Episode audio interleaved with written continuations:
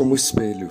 Como na água o rosto corresponde ao rosto, assim o coração do homem ao homem. Provérbios 27, 15. Nós damos pistas e dicas aos outros sobre quem somos e como pensamos. Com os nossos atos e condutas, nós mostramos às pessoas as nossas inclinações, gostos, conceitos e preconceitos. O ser humano pode até ser dissimulado por vezes, mas a verdade, cedo ou tarde, sempre acaba aparecendo. De sorte outra, as roupas com as quais nos vestimos, os nossos hobbies, o nosso trabalho ou profissão, aquilo que comemos e o que não comemos, e mais uma vasta gama de outros fatores e elementos nos denunciam em termos do que nós de fato somos. Tudo isso são reflexos da personalidade e do caráter de cada um de nós. A nossa aparência e cuidados com asseio e vaidade também são sinais nossos, emitidos aos outros que assim podem ter ideia de quem somos. Nas inúmeras esferas de convivência, existem entre nós nas quais interagimos, nós graduamos e classificamos segundo a nossa educação, cultura, inteligência e tradições o outro. Só que o verso parece ir mais fundo do que isso. Um espelho hoje em dia reflete a imagem exata, ainda que ao contrário daquilo ou de quem está ou se posta à sua frente. Uma janela de vidro também reproduz um bom reflexo. A água, igualmente. E o coração do homem corresponde ao homem e reflete o seu caráter, a sua essência. Por atos e condutas, o homem revela o seu coração aos seus semelhantes, como dito, ainda que haja dissimulação. O ser humano pode ser lido pelas suas atitudes, decisões e escolhas e com boa margem de acerto pelo homem. Certo que isso não vale para Deus Pai, que sonda os corações mais do que o próprio detentor dele. O verso se presta a nos advertir sobre as pessoas, ou seja, nós podemos ter a ideia do que a determinada pessoa é pelo simples fato de observar e notar o seu comportamento. Nem tudo se mostra às claras, por certo, mas com um pouco de perspicácia e sabedoria, dando tempo ao tempo, nós conseguimos alguma coisa nesse sentido. Mas isso não muda a pessoa em si mesma.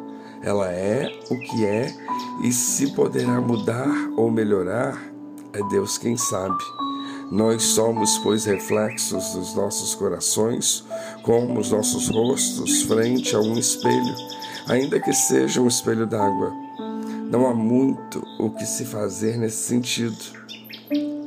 É o que se é, e ponto. Deus Pai disse a Moisés certa feita, em Êxodo 3,14: Eu sou o que sou, revelando-lhe o seu coração. Depois, adiante no tempo, conhecemos melhor o Senhor por intermédio de Jesus, que nos revelou muito mais coisas a respeito do coração de Deus Pai e assim é conosco. E de acordo com a interação e convivência, nós vamos observando e vendo quem é quem e quem é o que. Quem é confiável e quem não é, quem é bom e quem é mal, quem é verdadeiro e quem é mentiroso, quem é do bem e quem é do mal, e assim por diante. E nesse longo caminho chamado vida, nós nos surpreendemos e nos surpreenderemos muitas e muitas vezes quando pensamos equivocadamente sobre essa ou aquela pessoa. Às vezes é gato por lebre e outras vezes é cachorro por leão. Verdadeiramente é curioso a imagem que fazemos uns dos outros, especialmente a primeira, o primeiro impacto. Provavelmente todos já começamos uma amizade com o pé esquerdo e depois a pessoa acabou se tornando uma grande amiga, não é mesmo? Há vários provérbios e ditos populares sobre julgamentos rasos de pessoas para com pessoas. Lembremos-nos de um que parece estrangeiro, que diz mais ou menos assim: Não se julga uma pessoa pelo casaco que ela veste. Mas Jesus diz que se conhece a árvore pelos frutos que ela produz. E cuidado, precisamos ter cuidado, porque as aparências enganam. E também há o ponto de vista da pessoa que faz isso ou aquilo, ou seja, nós nem sempre sabemos os motivos e as razões pelos quais as pessoas agem desta ou daquela forma. Outro ditado fala sobre calçar os sapatos alheios, que significa se colocar no lugar da pessoa para olhar a perspectiva dela, entendendo-a ao invés de julgá-la. Enfim, viver com pessoas não é nada fácil, porém com a sabedoria bíblica, nossos corações, em nossos corações, as coisas, vamos dizer que ficam mais facilitadas. É uma ajuda e tanto.